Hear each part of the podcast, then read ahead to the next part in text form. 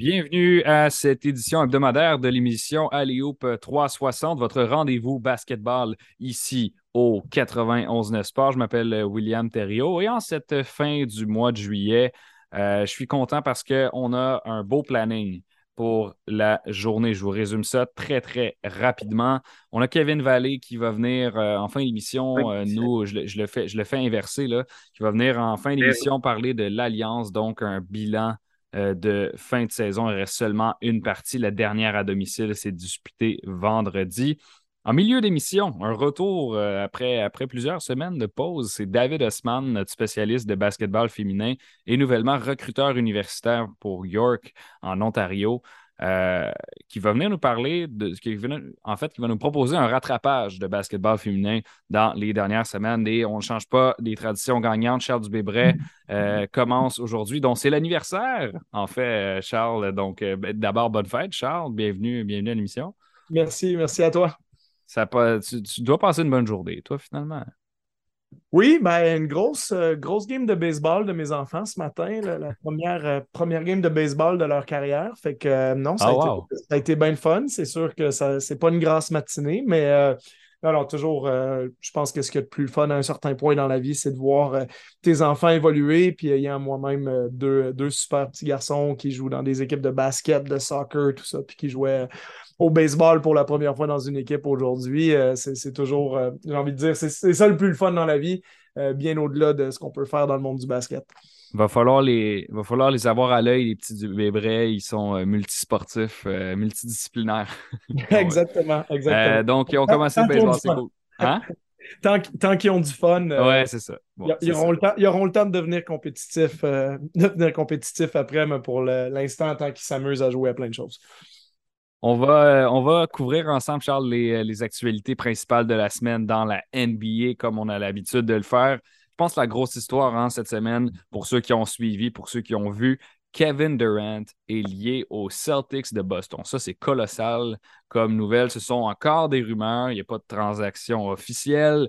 C'est des pourparlers. Je veux savoir avec toi à quel point penses-tu que Kevin Durant peut se joindre aux Celtics de Boston? Pour le moment, ce qu'on dit, c'est que Jalen Brown prendrait le chemin inverse en compagnie de trois choix de premier tour, deux pick swap, et euh, le, nom de Marcus Smart a été mentionné, le nom de Al Horford a été mentionné. Qu'est-ce que tu penses de toute cette situation, Charles? Bon, si on, ratisse large, mettons, dans, l'histoire Kevin Durant à Boston, c'est sûr que Boston, c'est une des équipes qui peut proposer l'un des packages les plus intéressants euh, aux Nets, euh, peut-être similaire à ce que les Raptors, par exemple, peuvent offrir au-delà de Scotty Barnes, parce que je pense que Scotty Barnes est complètement intouchable, si tu Masayo Ujiri, euh, mais et si on parle d'un package qui serait centré sur un genre de Pascal Siakam à Toronto, euh, ben Jalen Brown, c'est un peu plus jeune que Pascal Siakam, c'est à peu près la même catégorie de joueurs, c'est-à-dire que euh, non, euh, Brown n'a jamais été sur une équipe par l'NBA alors que Siakam l'a été deux fois, mais il reste que Brown est un peu plus jeune. Brown a été le meilleur joueur des Celtics en finale de l'NBA cette saison, un joueur qui est à plus de 20 points par match depuis trois ans maintenant, qui a déjà participé au match des étoiles, donc on parle quand même de joueurs qui sont à peu près dans la même catégorie. Euh, donc, un, jeune joueur avec des, salaires aussi pour complémenter là, dans l'échange. On parle, comme tu disais, potentiellement de Marcus Smart, que je pense que les Celtics ne, veulent pas laisser aller. je pense pas non plus. Les Celtics voudraient probablement plus que ce soit un genre de Derek White et compagnie. Euh, puis, bien entendu, un certain nombre de choix repêchage. Les, les Nets vont sûrement demander euh, un million. Je ne sais pas si les Celtics sont prêts à, donner autant de choix, mais c'est sûr que dans un sens, il faut y réfléchir avec plusieurs angles. Déjà, si tu prends ça du côté de Brooklyn, euh, ce qui n'est pas simple, c'est que Brooklyn, dans un certain sens, si tu échanges Durant, éventuellement Kyrie Irving aussi, parce que je pense que Irving, il y a des bonnes chances qu'éventuellement ça va se faire avec les Lakers. Ben, est-ce que ton idée, c'est de redevenir très faible pour essayer d'aller faire en bon français du tanking, puis peut-être aller repêcher Victor Wembanyama ou, euh, ou Scoot Anderson l'année prochaine. Euh, mais le problème de Brooklyn, c'est que si tu prends ce chemin-là, tu ne contrôles pas déjà tes cinq prochains choix repêchage parce que tu les as donnés aux Rockets dans l'échange de, James Harden. Donc, ah. c'est pas une équipe qui contrôle sa reconstruction en ce moment, Brooklyn. Ce qui fait que c'est plus compliqué pour eux de dire on, OK, on échange nos stars, on reconstruit, puisqu'ils ne contrôlent pas ce qui va se passer. Euh, oui, ils ont récupéré un certain nombre de choix repêchage dans l'échange de Harden à Philadelphie pour Ben Simmons. Donc, il y en a qui peuvent dire oui, ils ont remplacé leur choix repêchage. Oui, sauf que ces vont être dépendants des résultats de Philadelphie, pas des résultats de Brooklyn. Donc, ce qui va se passer à Brooklyn, si Brooklyn est très faible, ben, ces choix-là s'en vont à Houston et vont aider la reconstruction des Rockets. Donc, compliqué pour eux de dire on va se satisfaire d'un échange où il y a juste des choix repêchage. Ils vont avoir besoin d'un jeune joueur vedette, euh, mais en même temps, on ne peut pas faire une reconstruction totale et on demande la lune pour Kevin Durant. Du côté des Celtics, ça peut avoir du sens de vouloir aller chercher Kevin Durant parce que tu sens que tu n'es pas loin de gagner un championnat NBA. Mm-hmm. Euh, les Celtics vont être les favoris dans l'Est avec les Bucks l'année prochaine. Ça va être les deux favoris. Les Bucks parce qu'ils ont Yanis, parce que avec Chris Middleton, il n'y a pas de preuve que quelqu'un est meilleur qu'eux autres parce qu'ils ont quand même perdu en 7 sans Chris Middleton. Et les Celtics, ben, c'est les champions défendants. Et sur papier, leur équipe s'est améliorée parce que sans donner grand-chose, ils ont quand même ajouté deux très belles pièces en Malcolm Brogdon et Danilo Gallinari. Ce qui est vrai. Cette équipe-là a énormément de profondeur et potentiellement l'équipe la plus profonde de la NBA en ce moment est, est dans la discussion, en plus d'avoir des jeunes stars, en plus d'avoir déjà atteint la finale. Donc, est-ce qu'on est prêt à dire on veut rajouter Kevin Durant dans l'équation et se départir de Jalen Brown? Euh, donc, ça veut dire que peut-être on raccourcit la fenêtre d'opportunité, mais euh, bien entendu, Kevin Durant est meilleur que Jalen Brown au jour d'aujourd'hui. Donc, il y a un choix à faire du côté des Celtics. Euh, j'ai vu beaucoup d'experts en parler et dire moi, si j'étais les Celtics, je ne le fais pas cet échange-là parce que Jalen Brown, 25-26 ans, Kevin Durant, 34, donc tu échanges un joueur qui est huit ans euh, plus jeune contre quelqu'un qui, est peut-être plus vers la fin de sa carrière. Kevin Durant aussi, sur les trois dernières saisons, sa moyenne de matchs joués par année, c'est 45. Euh, ben, il y a une saison, il n'a pas joué, puis les deux autres années, c'est 45 depuis qu'il est à Brooklyn. Donc, 90 euh, matchs joués en trois ans pour Kevin Durant, peut-être un déclin qui s'en vient. donc, oui, tu augmentes peut-être tes chances de gagner le championnat 2023, peut-être 2024 si Durant est en santé, mais éventuellement, tu risques de sacrifier un certain nombre de, de, saisons par la suite où tu vas avoir une fenêtre d'opportunité. Puis je terminerai en disant un élément qui n'est pas à négliger dans la situation non plus, c'est que possiblement que le nom de Jalen Brown est lancé là-dedans, parce qu'il y a peut-être des gens qui disent Ouais, mais pourquoi les Celtics se départiraient d'un jeune All-Star euh, qui, est dans le, qui rentre dans le pic de sa carrière pour un joueur à qui clairement, il reste plus tant de bonnes années que ça. Ben, une des réponses possibles, c'est que est on n'est peut-être pas convaincu que Jalen Brown va rester à Boston. Et ça, c'est un ah. élément intriguant parce que Jalen Brown, il a signé un contrat avant de devenir aussi bon qu'il l'est maintenant. Et je m'explique, il reste deux ans à son contrat. 26 millions cette saison, 28 la saison prochaine. Pour un joueur de son niveau, c'est une aubaine pour les Celtics. Hein. Il avait signé euh, cette extension-là en 2019, une extension de 4 ans, 107 millions. Et c'est un contrat qui a tourné largement à l'avantage des Celtics. Et quand tu veux garantir que ces gars-là restent avec toi, tu les signes à une extension, mais il y a des règles sur les extensions dans la NBA. Donc, l'extension, elle ne peut pas augmenter son salaire de plus de, j'ai pas le chiffre euh, exactement je pense que c'est 25% euh, euh, Je pense que c'est 20. Je pense que c'est 20% C'est 20 ou 25% Donc, ça veut dire que si, par exemple, tu offres une extension aujourd'hui à Jalen Brown, tu voudrais lui rajouter 3-4 ans sur son contrat, ben, tu peux juste lui donner 25% d'augmentation. Et pour Jalen Brown, c'est pas avantageux de signer ça parce que Jalen Brown, quand son contrat va se terminer, pas l'été prochain, mais l'été suivant, en 2024, lui, il pourrait signer n'importe quel contrat avec n'importe quelle équipe. Il va être sans restriction. Et c'est un joueur qui démontre en ce moment qu'il mérite d'être sur un contrat maximal. Donc, ça va largement, à ce moment-là, dépasser l'augmentation salariale de 25% qu'il pourrait euh, obtenir avec les Celtics. Donc, si tu es Jalen Brown et son agent au jour d'aujourd'hui, tu ne veux pas signer une extension de contrat, tu veux ta pleine autonomie en 2024. Et à ce moment-là, ben, ça ne veut pas dire qu'il ne reviendra pas à Boston. Je ne veux pas faire peur aux fans des Celtics, mais il serait libre d'aller n'importe où. Et si les Celtics veulent éviter certaines dépenses, peut-être qu'on va se poser la question, mais ça, moi, je pense qu'on va le re-signer. Mais peut-être que les Celtics se disent et peut-être savent des choses. Écoute, Jalen Brown, peut-être que dans deux ans, on le perd. Kevin Durant, lui, il a beau être vieux, mais il est quand même sous contrat pour quatre ans.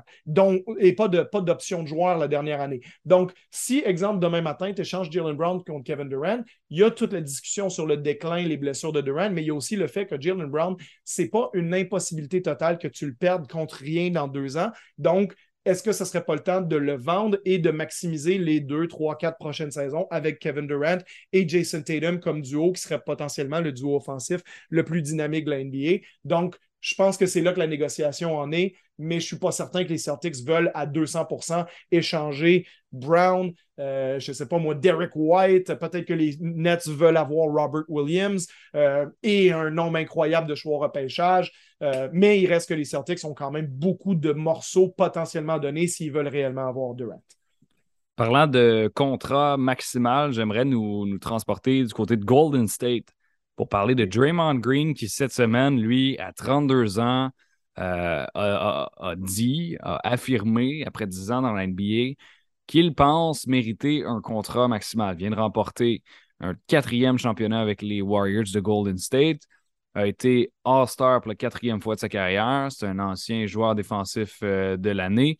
Qu'est-ce que tu en penses, toi? Est-ce que Draymond Green, les Warriors, si tu es directeur général des Warriors présentement, Charles, est-ce que tu donnes un contrat maximal à Draymond Green? Écoute, je pense que là-dessus, ça va se jouer en fonction de leur volonté à le récompenser pour service déjà rendu. Parce que clairement, Draymond Green, en termes de performance, ne méritera pas un contrat maximal. Et cela dit, je reconnais l'impact énorme que Draymond Green a sur cette équipe-là et a eu dans le passé. Je pense que les gens qui essaient de mesurer son impact par ses statistiques euh, manque complètement le bateau dans le cas de Draymond Green. Draymond Green, ça fait partie, c'est comme, euh, comme les bons joueurs de ligne offensive au football. C'est des, des joueurs qui ont un impact largement supérieur. C'est comme si tu avais, je ne sais pas moi, le meilleur défenseur dans la Ligue nationale de hockey, mais tu essayais de mesurer son apport simplement par ses buts et ses points. Euh, Draymond Green, c'est un passeur phénoménal. C'est un joueur qui, qui, établit ta culture. C'est le corps arrière de ta défense. Euh, c'est un joueur qui peut à la fois défendre des joueurs extérieurs, des joueurs intérieurs. Bref, il fait partie quand même de cette équipe-là maintenant depuis 2012. Ça fait 10 ans qu'il est à Golden State et c'est euh, bien entendu, Steph, Curry, c'est le joueur des Warriors, mais Draymond Green, c'est un peu aussi l'âme de cette équipe-là. Donc, peut-être que les Warriors, simplement, en plus, si les Warriors regagnaient le championnat l'année prochaine, vont dire regarde, écoute, Draymond Green, 33 ans, même 33 ans et demi au moment de signer son. Euh, non, ça vaut, ça vaut pas les, je sais pas, moi, 130, 140 millions que ça va représenter ou quelque chose comme ça, euh, voire même un peu plus. Mais peut-être qu'on va dire, regarde, on, te paye pour ce que tu as fait avant, un peu comme Kobe Bryant à la fin de sa carrière quand il a des salaires faramineux, mais que c'était simplement une récompense pour ce qu'il avait C'est ça, il, était payé, il était payé 25 millions en 2016. C'était le plus gros salaire de l'NBA, puis euh, il était à, sa dernière année.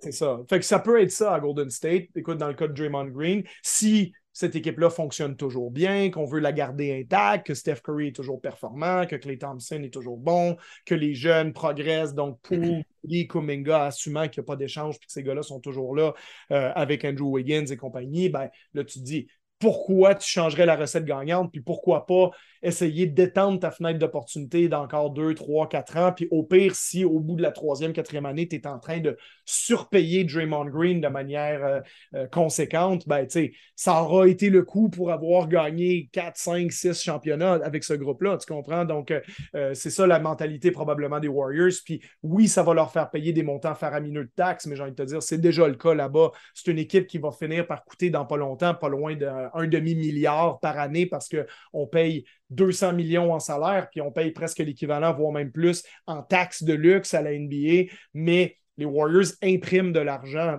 dans la Silicon Valley avec le Chase Center qui est là. C'est l'équipe qui, génère euh, probablement le plus de revenus dans la NBA, peut-être avec les Lakers de Los Angeles. Donc, euh, euh, il n'y a pas de souci financier à se faire du côté de Golden State. Puis si on est content d'avoir cette dynastie-là générationnelle, ben, peut-être qu'on lui donnera le contrat. D'un point de vue purement du joueur, moi, je pense qu'il ne le mérite pas, mais peut-être que Green le mentionne maintenant pour essayer de mettre un peu de pression pour gagner le plus d'argent possible parce que ça sera son dernier contrat. Et puis éventuellement, peut-être qu'on en viendra euh, à, une entente où Green fera un petit sacrifice pour dire ben, regarde, je me fais offrir un contrat maximal euh, à Memphis ou à Charlotte ou n'importe où dans NBA qui a besoin peut-être d'un joueur de son profil. Mais lui, il va peut-être dire regarde, pour 10 de moins, je vais rester à Golden State puis on va hmm. s'entendre. Ça serait surprenant de le voir aller ailleurs. Je te remercie d'avoir été de passage euh, le jour de ta fête en ondes au 99. Yes, avec plaisir. On se retrouve dans les prochaines semaines. Bon, on avait, on avait d'autres sujets de préparer et je les mentionner rapidement avant d'envoyer à la pause. Euh, tout d'abord, c'est le, Thunder qui procède à une addition de taille. Euh, c'est l'entraîneur Chip Engelin qui, qui, va se joindre euh, après plusieurs années, 17 ans chez les Spurs de San Antonio. C'est un entraîneur spécialisé dans les tirs qui a notamment permis à des joueurs comme Tony Parker, Kawhi Leonard et Tim Duncan de parfaire leurs atouts au tir. Et euh, un joueur qui va être surveillé cette saison, Bam Adebayo, le pivot du Heat de Miami, a, euh, affirmé lors d'un camp euh, à Miami qu'il va gagner le joueur défensif de l'année cette année. La, récompense, il pense qu'il aurait dû avoir cette récompense-là dans les deux dernières années d'ailleurs. À surveiller. Donc, au retour de la pause, David Osman, basketball féminin, toujours à aller au, 91 9 soir. Vous êtes à l'écoute de l'émission Alléop 360 sur les du 91 de Sport, William Thériault qui vous parle dans les 40 prochaines minutes. Je suis très content de le recevoir cette semaine. Ça faisait quelques semaines que, je souhaitais pouvoir l'avoir à notre micro et il est là. Euh, notre spécialiste de basketball féminin, David Osman. Comment vas-tu, David? Ça va super bien. Écoute, William, je suis content euh, d'être de retour à la radio. Écoute, je t'avoue, là, j'avais un petit vide quand même. Je vais pas te mentir, malgré que, que je faisais beaucoup d'affaires, comme tu sais, on s'en a un peu parlé. Mais euh, la, la radio me manquait. Donc, je, je suis vraiment content d'être là avec toi. Euh, on a une belle discussion qui arrive. On va parler de plein de choses. Donc, sincèrement, je suis, je suis honoré puis je suis excité d'être de retour. Absolument. Ben, je, suis, je suis vraiment content de, devant, devant cette reconnaissance-là. Euh, aujourd'hui, ce qu'on vous propose avec David, c'est euh, une chronique euh, rattrapage basketball féminin. On va vous parler un petit peu de, tout ce que vous, devez savoir qui s'est passé récemment. Vous savez que la saison WNBA, les, les professionnels féminines, ça se passe pendant l'été. Donc, on va vous parler des, histoires à surveiller là-dedans, surprise, déception. On va faire le portrait. On va parler aussi du tournoi FIBA U17 qui s'est déroulé quand même il y a deux semaines. Par contre, euh, on a une Québécoise, Cassandre Prosper, qui s'est extrêmement bien débrouillée. Une autre Canadienne également à surveiller. On va en jaser. Mais avant, euh, David, la raison peut-être pourquoi euh, tu étais occupé dernièrement, c'est que tu as un nouveau poste. Euh, puis je voulais juste faire une petite parenthèse là-dessus avant de, commencer. Tu es rendu maintenant à York University et euh, tu vas être recruteur, donc Recruiting Scouting Operations. Ça, c'est le titre officiel au Québec et à Ottawa pour aller chercher des filles pour jouer à l'université. Donc, si tu peux nous décrire peut-être un petit peu ton poste, comment tu te sens avec ce nouveau défi-là pour toi. Merci beaucoup de le souligner, mais euh, non, je, suis vraiment euh, content, je suis content. Je me suis toujours vu comme un, un pont pour les jeunes, pour pouvoir les aider à aller vraiment plus près de leur rêve. Donc, euh, d'être capable d'avoir un peu ce pouvoir-là à York University, à Toronto, être capable de voir nos filles au cégep qui se développent, qui s'améliorent, puis pour pouvoir leur offrir certaines opportunités, moi, je suis vraiment content, je suis heureux. Donc, comme tu l'as dit, oui, euh, je m'occupe beaucoup, c'est Scouting Recruiting Operations. Donc, je m'occupe de toute la région, euh, de la province, en fait, du Québec, où ce que je m'occupe du recrutement, ainsi qu'à Ottawa. Euh, je fais aussi du scouting, comme tu as dit, pour euh, regarder, exemple, comment euh, telle université joue, c'est pour pouvoir nous adapter dans nos techniques de jeu, etc. Donc, c'est vraiment quelque chose que, que, je suis content. C'est mon premier poste universitaire. Donc, yes. et que, je suis vraiment reconnaissant à, à Krista, coach Krista, coach Chanel, coach Lindsay, vraiment de m'avoir accueilli à bras ouverts. Tellement content de, de m'accueillir sincèrement. Là, ils m'ont vraiment fait sentir comme si j'étais à la maison. Donc, euh, j'ai déjà commencé, j'ai déjà commencé euh, à travailler euh, à, à York. que, sincèrement, je suis excité. Je suis excité de pouvoir offrir de nouvelles opportunités à nos jeunes. Puis je pense que c'est comme ça qu'on va faire grandir le basketball. Et ma plus grande fierté, c'est d'être capable de rester au Canada. C'est quelque chose que je, voulais vraiment, rester au Canada pour pouvoir aider le basketball féminin surtout à grandir. Puis j'ai l'opportunité de le faire, donc je suis, je suis vraiment aux anges. Là. Chapeau, chapeau à toi de le faire. Donc maintenant, on va pouvoir te présenter comme spécialiste basket féminin et recruteur universitaire. Ça va faire des belles introductions, ça. Sur ça, David, euh, on, va, plonger dans le vif euh, du sujet. Commençons par le tournoi FIBA U17. Les euh, filles canadiennes, donc U17, c'est en bas de 17 ans, vous, vous êtes familier avec l'expression.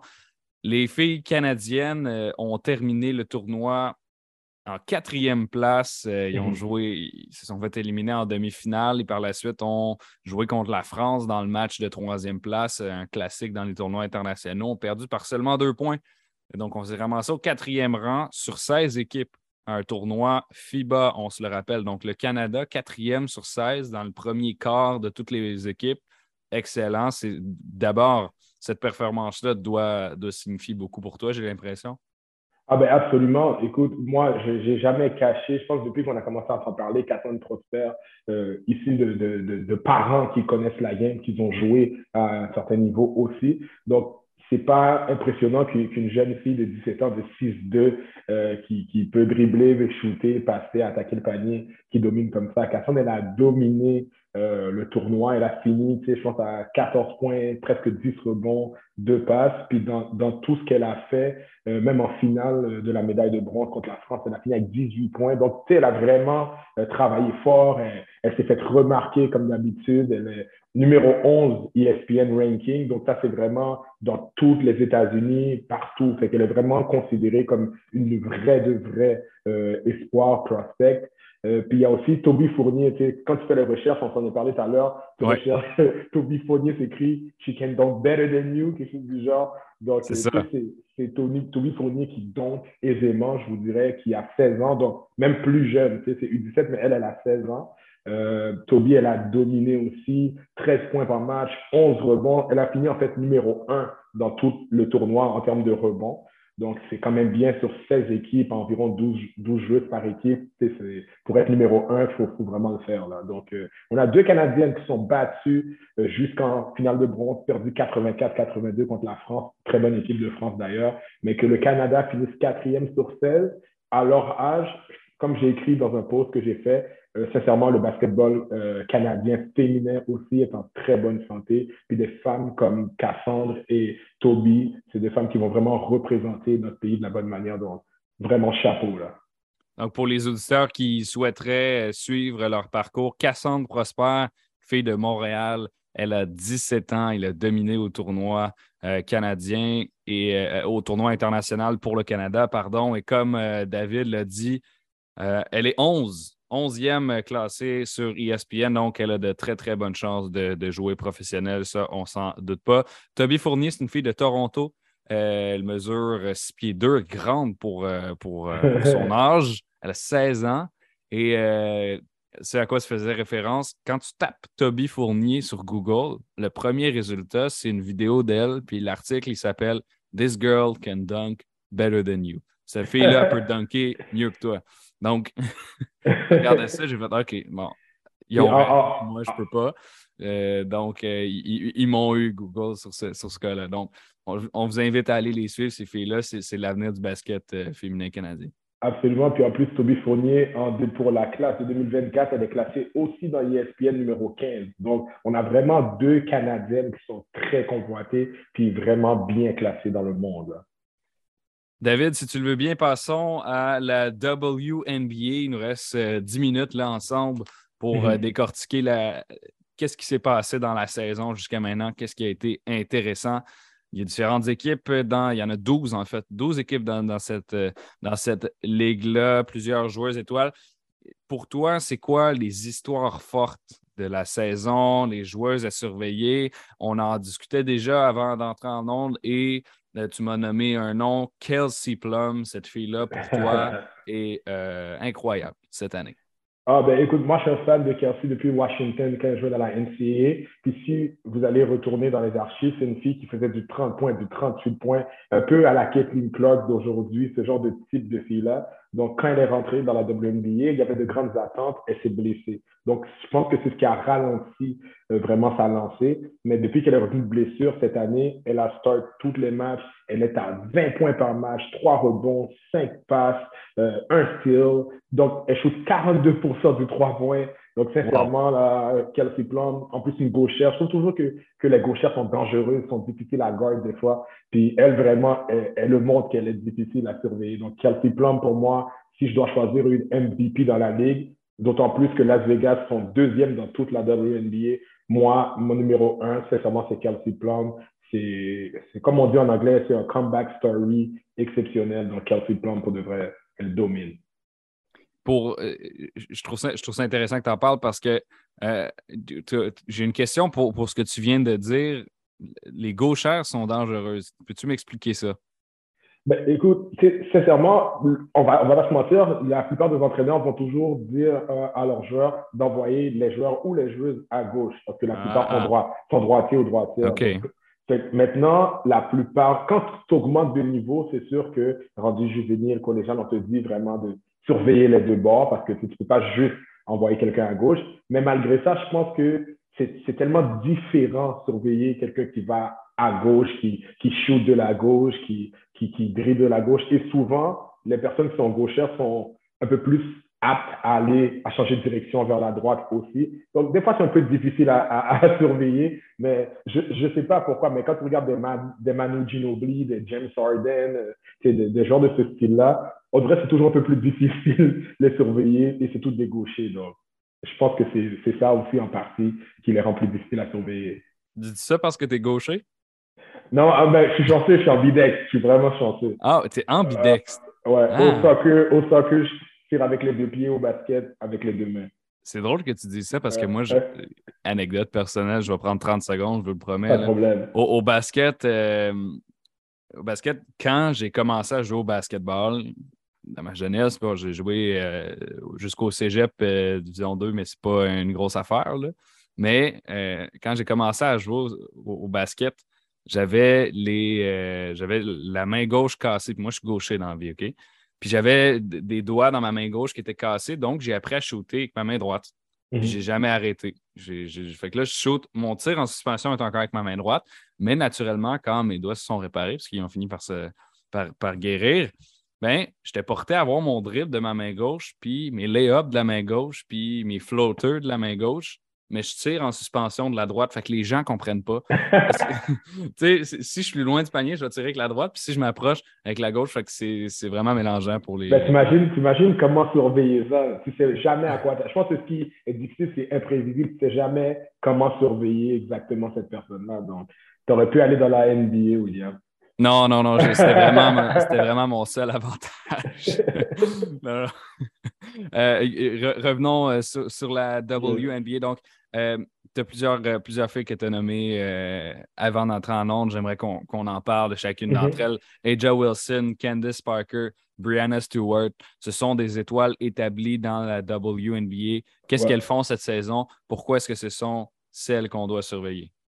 Ben, écoute, euh, Kelsey Plum, j'en ai déjà parlé, et Aja Wilson, qui sont des coéquipières. Aja sort de South Carolina avec Don Sterling elle sait gagner, elle a eu l'habitude de gagner déjà. Elle est rentrée à Las Vegas, 19,5 points par match, 9,6 rebonds, 1,8 assists. Elle fait deux blocs par match. Et, moi et toi, on a un peu le même style, William. Sa statistique qui m'impressionne, c'est que non seulement elle tire 50%, mais aussi du 3 points, elle tire 38%.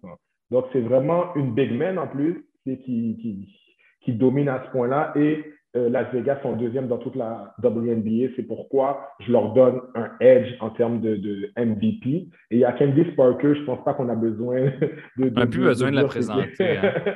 S'il y a un nom que tu connais, si tu connais trois noms dans la, dans la WNBA, tu connais genre euh, Diana Taurasi, Sue Bird puis Candice Parker. Candice Parker, absolument. C'est comme on dit dans la NBA, il y a le GOAT, mais cette fille-là, c'est ces trois femmes qui sont les GOAT aussi, je pourrais dire, de la WNBA. Puis tu Candice Parker, qui ses statistiques sont pas, on va dire, impressionnantes. Surtout, on, ne va pas se mentir qu'elle elle commence à vieillir aussi. Mais vraiment, tu sais, elle est à 13,6, 9 euh, rebonds, 4,5 assists, donc c'est très bien.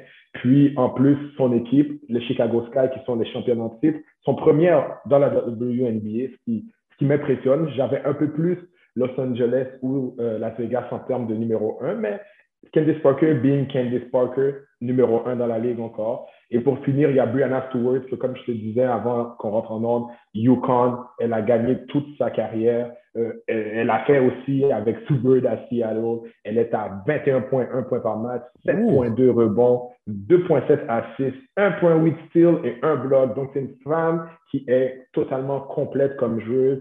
Euh, elle est inarrêtable. Et les Storm euh, Seattle dans l'Ouest sont deuxième donc prêt pour les playoffs. Donc, ce sont mes quatre MVP. Euh, je suis convaincu qu'une des quatre va gagner le titre cette année.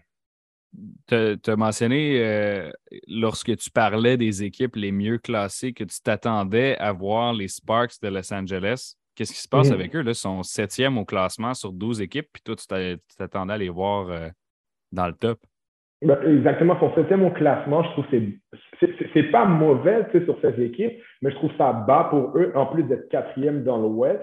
Euh, je suis vraiment, euh, quand je te dirais, un petit peu déçu parce qu'il y a eu l'histoire de Derek Fisher qui a été remercié. Et ça, je dis que on va dire que les Sparks, je ne m'y attendais pas comme c'est un gars de Los Angeles Lakers, etc. Mais euh, en même temps, la plus grande surprise, c'est Liz Cambage. Liz Cambage, que vous avez peut-être vu sur Internet, qui a quitté carrément, qui a quitté l'équipe qui est à l'amiable, selon ce qu'ils disent, et elle est repartie en Australie. Donc maintenant, c'est une joueuse All-Star, c'est une joueuse étoile qui a de très bonnes statistiques, mais qui est reconnue aussi pour malheureusement certaines histoires à l'extérieur du terrain. Hein. Euh, oui, sincèrement. Puis c'est un peu décevant parce qu'on parle d'une fille de 30 ans qui, qui restera encore quelques années à jouer et qui est 6 euh, pieds 10 environ, 6 pieds 9, donc c'est très dominante. Mais malheureusement, avec tout ce qu'elle vit, tous les problèmes qu'elle a, euh, et elle a décidé de quitter. Donc, je pense que ça fait très mal aux Sparks aussi, qu'ils ont de bonnes joueuses quand même, mais ça les fait très mal. Et je pense que rendu euh, aux séries éliminatoires, je pense que ça va les rattraper, malheureusement. J'ai vu une publication récemment de, de, Basketball Forever qui faisait une liste de tout ce qu'elle avait fait, les Cambage, puis je n'aimerais pas mm. toutes là, parce qu'on est à la radio, là, mais ça reste que ça dit qu'au début, de, sa carrière, elle a refusé de jouer pour l'équipe qui l'a repêché. Après ça, à sa deuxième saison, elle est partie la, journée où elle devait, euh, elle devait aller aux, États-Unis pour jouer pour, pour, son équipe. Elle a décidé de ne pas y aller. Après ça, elle a signé en Chine pour 400 000. Elle était une des joueuses les mieux payées de la ligue, puis elle s'est plainte de son salaire. Après ça, en Australie, elle, a été suspendue parce qu'elle a blessé volontairement un adversaire? Et des euh, coéquipières aussi. Ben, sérieusement, après ça, elle a, continué, euh, à faire une coupe de trucs. Euh, elle est revenue dans la, dans la WNBA en 2018, puis elle a demandé un, échange après une saison. Et finalement, elle signe avec les, les Spurs de Los Angeles. Elle dit Moi, je ne vais jamais jouer à un autre endroit que Los Angeles qui part en milieu de la saison pour des, histoires de chimie d'équipe. Donc, pour moi, ce n'est pas, un beau résumé. Mais non seulement ça, en plus que tu dis juste avant qu'elle signe avec les Sports, elle était bien à Los Angeles, euh, Las Vegas, excuse-moi. Et la raison pourquoi elle a décidé de ne pas revenir à Las Vegas, selon ce qu'elle dit, c'est quand la légende de la WNBA, Becky Hammond, a signé comme entraîneur-chef de Las Vegas, elle trouvait que elle était fâchée en, disant que pourquoi une entraîneur euh, a un meilleur salaire que moi alors qu'on ne peut pas bien me payer. Puis elle, elle a un super salaire, donc moi, je refuse de jouer euh, dans, une, dans une équipe comme ça ou dans une association comme ça. Et c'est pour ça qu'elle est partie à Los Angeles. c'est euh, pas une belle feuille de route. J'aimerais peut-être peut-être euh, conclure sur une note un petit peu plus positive que de juste lâcher euh, quelqu'un. Euh, il nous reste une minute, David. Est-ce qu'il y a une autre histoire, ou peut-être une surprise ou une déception ou les recrues dont tu voulais me parler là, avant, avant de terminer? Ben, rapidement, écoute, mention spéciale au Connecticut Sun de la WNBA qui sont deuxième, si je ne me trompe pas, deuxième dans l'Est, avec cinq filles à plus de 10 points par match, donc une attaque extrêmement balancée, des filles qui tirent euh, à 49% 57% 48% donc vraiment une équipe avec cinq filles qui scorent minimalement, on va dire, 60 points par match, ce qui est super bien. Euh, Connecticut à surveiller. Euh, j'ai deux choix de recrues de l'année dans la WNBA, nul autre que Nalissa Smith qui sort de Baylor, qui est à 13,4 points par match, 8 rebonds par match pour une recrue, c'est très très bien, qui joue avec les Fevers d'Indiana. Et mon deuxième choix, Ryan Howard, qui est très populaire. Le, le... En fait, c'est elle qui a été repêchée au premier choix. Elle est avec euh, les Dreams d'Atlanta, qui est à 15,3 points par match, 4,6 rebonds par match, 2,7 assists par match et 1,4 steals par match, qui est très intéressant. Donc, ce sont mes deux choix euh, pour les recrues de l'année. Donc, la WNBA devient une ligue beaucoup plus balancée, beaucoup plus intéressante. Des filles qui sortent de la NCAA avec énormément de skills, de talent et de potentiel. Donc, euh, je pense que la WNBA, d'ici quelques années, va être encore mieux, encore plus excitant à regarder. Et ça, c'est une super bonne nouvelle. Merci beaucoup, David Osman, euh, c'était notre euh, spécialiste basket euh, féminin et recruteur universitaire. Maintenant, on peut le dire. C'est cool. merci beaucoup, David. Toujours un plaisir de parler avec toi. On te retrouve dans quelques semaines. Merci à toi, William. Ça fait plaisir. Après la pause, c'est la chronique presque fin de saison. Il reste seulement une partie au calendrier de l'Alliance de Montréal. Kevin Valley, descripteur officiel de l'équipe, vient nous en parler. On termine cette émission en compagnie de Kevin Vallée, que vous pouvez entendre, que vous avez entendu en remplacement sur la centrale du sport, ici sur les zones du 91.9 Sport cet été, et qui est également descripteur officiel de l'Alliance de Montréal. La saison à domicile vient de se terminer, Kevin. Euh, ça fait 10 matchs, donc il y en a 19 sur 20 de jouer au total. Les 10 de l'auditorium de Verdun sont écoulés. Il en reste juste un c'est lundi contre les Blackjacks à Ottawa. Je pense qu'on peut, euh, sans avoir besoin de la dernière partie, dresser un bilan de saison pour l'Alliance de Montréal. Il y a plusieurs aspects euh, dont, on, doit parler, mais euh, penchons-nous sur les différents joueurs qui ont joué davantage cette année. Avant ça, petite parenthèse sur le match d'hier. Tu y étais, dernière, rencontre à domicile. C'est une défaite de 82 euh, à 72 aux mains des Rattlers de la Saskatchewan. Kevin, peux-tu nous résumer cette rencontre euh, pour ceux qui n'étaient pas? Ben, euh, je pense que l'histoire du match, c'est une incapacité à marquer assez de points pendant la première demi. Parce que quand tu regardes le, compte au niveau des quarts individuellement, le euh, premier quart, c'est 16-12 pour euh, la Saskatchewan. Le deuxième, c'est 20-16. Le troisième, c'est 24-21. Et le quatrième, incluant le Ilam Ending, l'Alliance est en avance 23-22. Donc, tu sais, le plus que tu as perdu dans un quart, c'est 4 points. Euh, ça, c'est pas si pire que ça, mais quand tu en as deux de suite et que le troisième, c'est 3, c'est là que tu vas aller, tu vas aller créer une grosse avance. Le fait, c'est que l'Alliance a été dans le match tout au long de la rencontre. Puis, euh, c'est tenu là, entre 5 et 10 points des Rattlers pendant une bonne majorité de la partie. Le problème, c'est qu'on n'a jamais été capable de trouver cette séquence positive-là pour s'en sortir définitivement. À chaque fois que tu voyais une lueur d'espoir, les Rattlers marquaient 5, 6, 7 points d'une shot facilement. Euh, les Rattlers étaient comme sur euh, autopilot et euh, l'Alliance semblait comme pas en mesure de les déstabiliser. Donc, c'est un peu ça l'histoire de, ce match-là contre une équipe qui voulait accéder au quatrième rang de la LECB et Montréal qui était un peu sans défense. Dans le camp des, de, de l'équipe victorieuse, c'est Tony Carr avec ses 18 points qui a été le, joueur s'étant le plus distingué de la rencontre. Et du côté de l'Alliance, Kemi aussi, le vétéran, qui euh, enfin nous sort euh, un match avec, euh, avec, de l'énergie comme ça. 30 minutes de jeu, il a 16 points, 6 rebonds et 3 passes. Penses-tu que c'est la meilleure partie de, de Kemi cette saison? Je pense que oui. Puis si je ne me trompe pas, c'est sa meilleure performance offensive, ce qui euh, aurait été un peu absurde de dire au début de la saison, considérant euh, qu'on s'attendait à le voir être le, meilleur marqueur de l'équipe, être assez constant.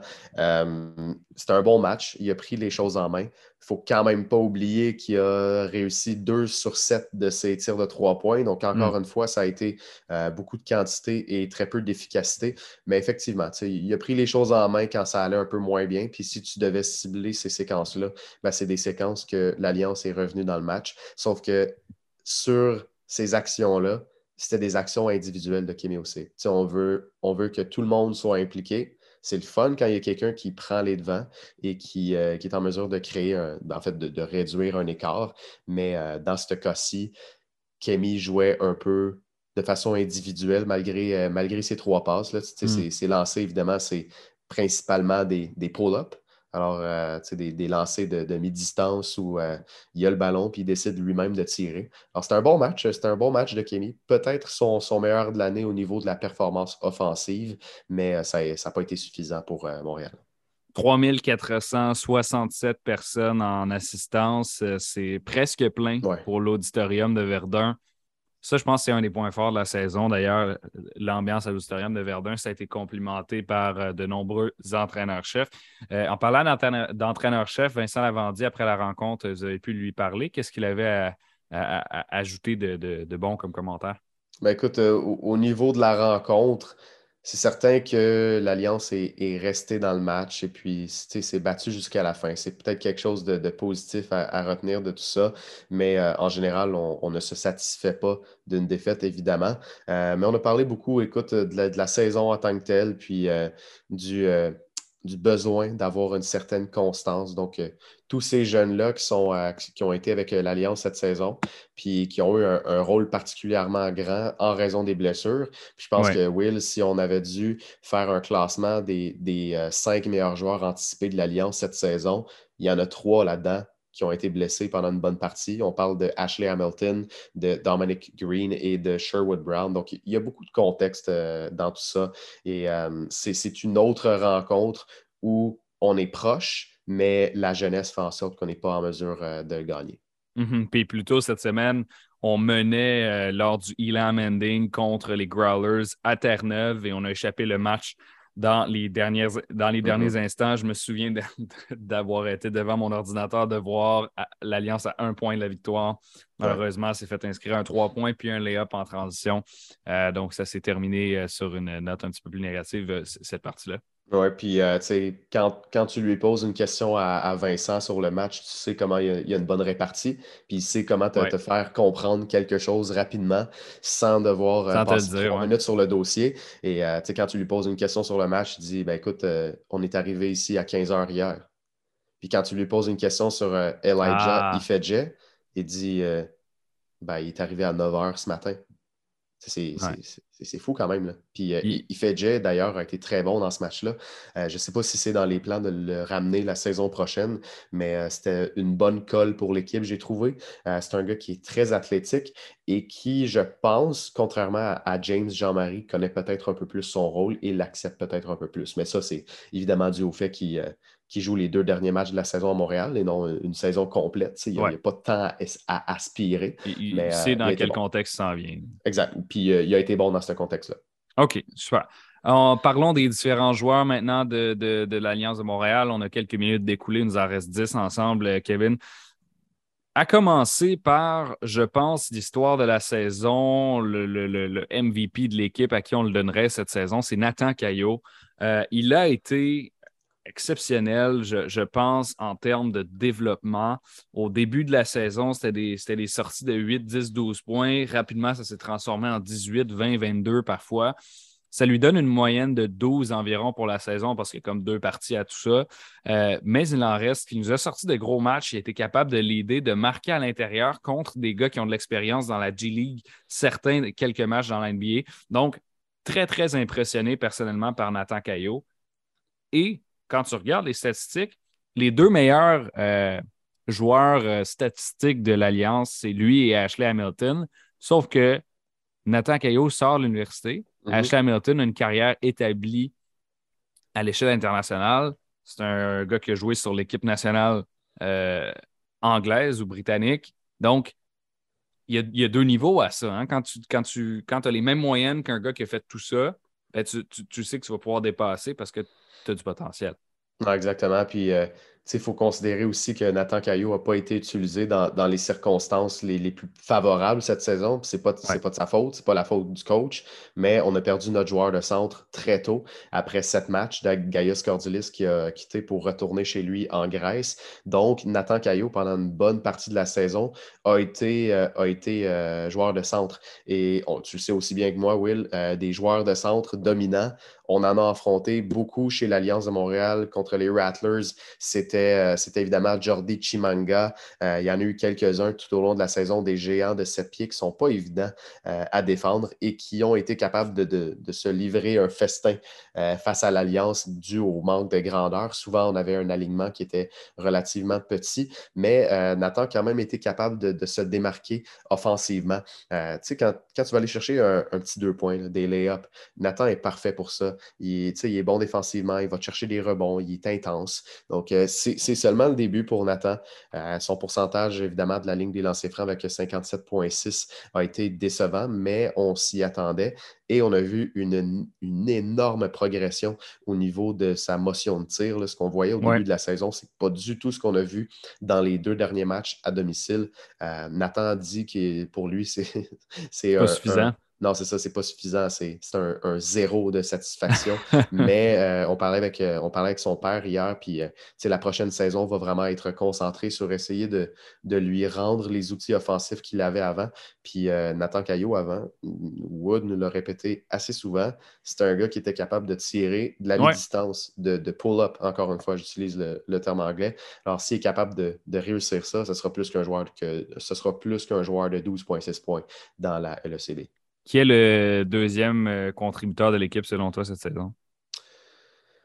Le deuxième contributeur, je pense qu'on n'a pas le choix de dire euh, Ashley Hamilton. Puis écoute, je comprends que ça peut sembler facile parce que c'est, je veux dire, on vient de mentionner les deux gars qui ont 12,6 points par match, les deux meilleurs marqueurs du club. C'est seulement 11 rencontres, donc j'ai un peu de difficulté à le dire, mais c'est vrai que tu as vu un impact quand Ashley Hamilton est arrivé. Euh, c'était, euh, un joueur qui était efficace, qui était capable d'aller chercher des, points près de l'anneau, qui tirait aussi à mi-distance et qui était, qui était bon défensivement. Alors, euh, je pense que Ashley le serait, mais j'hésite aussi honnêtement avec, avec louis Puis euh, je sais que tu n'es pas 100% d'accord. Euh, c'est dur de dire que le deuxième contributeur d'une équipe, c'est euh, un gars qui a 5,8 points par match, mais il a tellement de chiens en dedans de lui. c'est un gars qui a réussi à changer l'allure de, plusieurs matchs grâce à son énergie, qui, est allé chercher des, des fautes défensives, des, fautes défensives effectivement sur, sur des charges, qui distribue bien le ballon, 3,5 passes par match. donc, je pense que Alain avec, euh, avec sa défensive pourrait se, pourrait se hisser au sommet des contributeurs de l'Alliance. Puis je veux mentionner aussi Ernst Laroche, euh, qui a bien fait cette saison avec 8 points, mais surtout 4 passes par match. Ça a été le, meilleur distributeur de l'équipe et une moyenne de 45% de la ligne de 3 points, 1,4 vols de ballon par match. Ça a été lui aussi euh, l'une des cols de l'équipe, le, vétéran Ernst Laroche, qui était là pour 19 matchs d'ailleurs et qui, qui, semble motivé à revenir l'an prochain et avoir un, rôle similaire. Ce que j'ajouterais à ça, moi, c'est Isaiah Osborne. Je l'ai particulièrement aimé. J'ai appris à le découvrir. Euh, j'étais moins convaincu au début de la saison parce qu'il y avait eu euh, quelques rencontres à deux ou cinq points, des choses comme ça. Mais il a sorti plusieurs matchs d'une vingtaine de points. Euh, je pense deux ou trois durant, la, durant la saison, donc plus quelques matchs que, plusieurs. Mais ça, c'est certain, plusieurs au-dessus de 15. Euh, il, savait c'était quoi son rôle, il savait euh, prendre des tirs, marquer. C'est lui qui, faisait beaucoup des dunks aussi pour l'Alliance, donc qui mhm. donnait, euh, qui donnait du momentum à, la formation de ce côté-là. Je pense que l'Ontarien, j'aimerais ça le revoir. Je ne sais pas à quel point il, va revenir, mais j'aimerais ça, moi. Isaiah Osborne, il n'est pas très bavard, donc mhm. c'est difficile de, savoir avec lui. Par contre, s'il y a des gars qui devaient revenir, moi, j'aimerais ça revoir Ernst, Alain, euh, Nathan, Isaiah, ça c'est certain euh, de, mon côté. Peut-être mm-hmm. euh, un, à, qui je me serais attendu, bon, je vais reformuler la phrase. Un joueur qui aurait pu en donner plus, à mon avis, Kemi Ossé, j'ai l'impression qu'il m'a laissé sur sa fin un peu. Ben, c'est surtout que Kemi Ossé, c'est un, un marqueur naturel. c'est un meneur de jeu qui, qui marquait quoi, 13 points par match avec, avec les Rattlers l'année passée, ou du moins si on combine tous ces matchs dans, la. LECB. 9 points par match, c'est peut-être pas ce à quoi on s'attendait. Puis surtout, si tu es pour marquer 9 points par match, J'aimerais ça que la moitié d'entre eux, c'est des, des, rencontres où tu es capable de prendre les choses en main et d'aider ton équipe à gagner. Euh, Kemi a eu ses moments, notamment en, Elam Ending. C'est lui qui a le premier tir gagnant de l'histoire de l'équipe, évidemment. Mais euh, il peut, je trouve qu'il n'y a pas eu assez de matchs. On aurait aimé ça voir une coupe de match de 20 points dans son cas. Je pense qu'il aurait été capable de le faire. Euh, je ne sais pas si le, trafic au niveau des meneurs de jeu puis la, stratégie de l'équipe, évidemment, avec Alain et Kemi qui étaient souvent sur le terrain ensemble, Ernst et Kemi qui est vice-versa. Euh, on peut inverser tous ces gars-là au, niveau des, meneurs de jeu. Peut-être que ça lui a nuit un peu, mais définitivement que je m'attendais un peu plus de, de Kemi euh, offensivement. Euh, mais tu, tu l'as dit, ça, c'est des gars qui vont revenir à Montréal. C'est des gars qui veulent revenir à Montréal. Kemi, Alain Louis, Nathan Caillot, sans aucun doute. Ernst Laroche, si, on, si la, santé lui permet encore.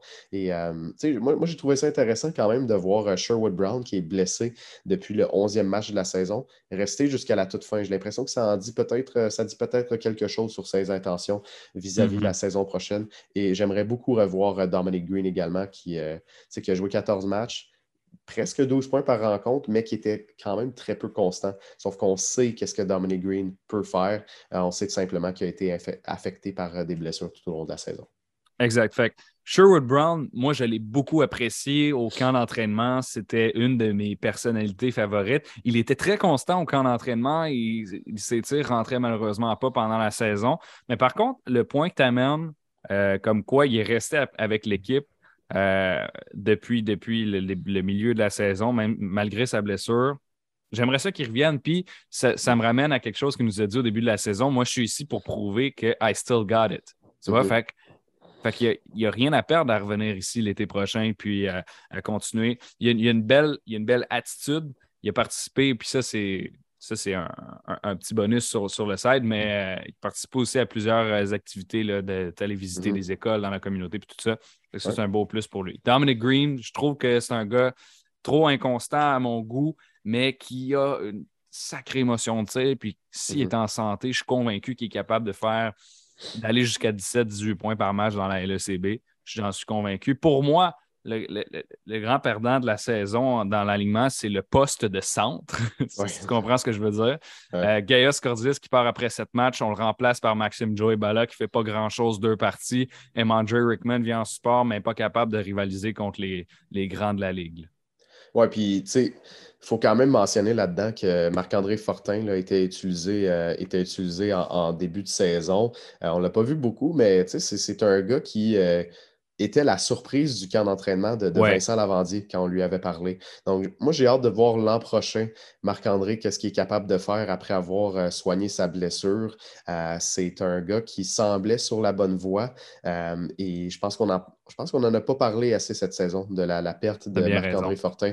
Et euh, il on, s'entend, il a joué huit minutes, mais euh, je pense qu'il y a certainement un, petit, un petit quelque chose à découvrir avec lui euh, l'an prochain. Puis je veux, je veux absolument mentionner Abdul Mohamed aussi, qui n'a pas joué beaucoup, mais qui, dans les dernières rencontres, s'est fait donner quelques minutes. Et même si ce n'est pas le, joueur le plus efficace défensivement, puis il semblait un peu nerveux, à créer des revirements, tu le vois, là, son, son potentiel offensif. Euh, beaucoup de tirs de trois points réussis et euh, une bonne efficacité. Là. Si on regarde, c'est un petit échantillon, mais c'est 61,5 Donc, euh, quand tu lui mets le ballon entre les mains, il est capable de marquer. Abdul, un gars souriant, efficace quand il n'est pas nerveux. Marc-André Fortin, j'ai hâte de le voir. Il a un gros, gros, gros physique. C'est un gars qui est costaud, qui, au centre, en se développant, en s'entraînant adéquatement, peut euh, survivre dans cette ligue-là et euh, bien euh, et, donner, donner quelques bons moments, je pense, aussi à l'Alliance. Kevin Vallée, merci beaucoup d'avoir été là. Merci beaucoup, Will.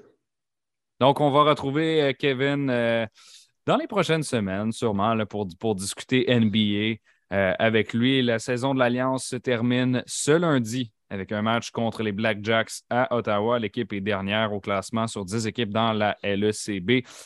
C'est la fin de cette émission. Je tiens à remercier mes collaborateurs aujourd'hui, donc Kevin Vallée, que vous venez d'entendre. ensuite de ça, on avait David Osman, notre spécialiste de basketball féminin, et comme toujours, Charles Dubébret qui a ouvert l'émission avec sa chronique hebdomadaire. Donc, merci beaucoup tout le monde d'avoir été là. C'était William Thériault à l'animation. C'était Alioup 360. Vous écoutez le 91.9.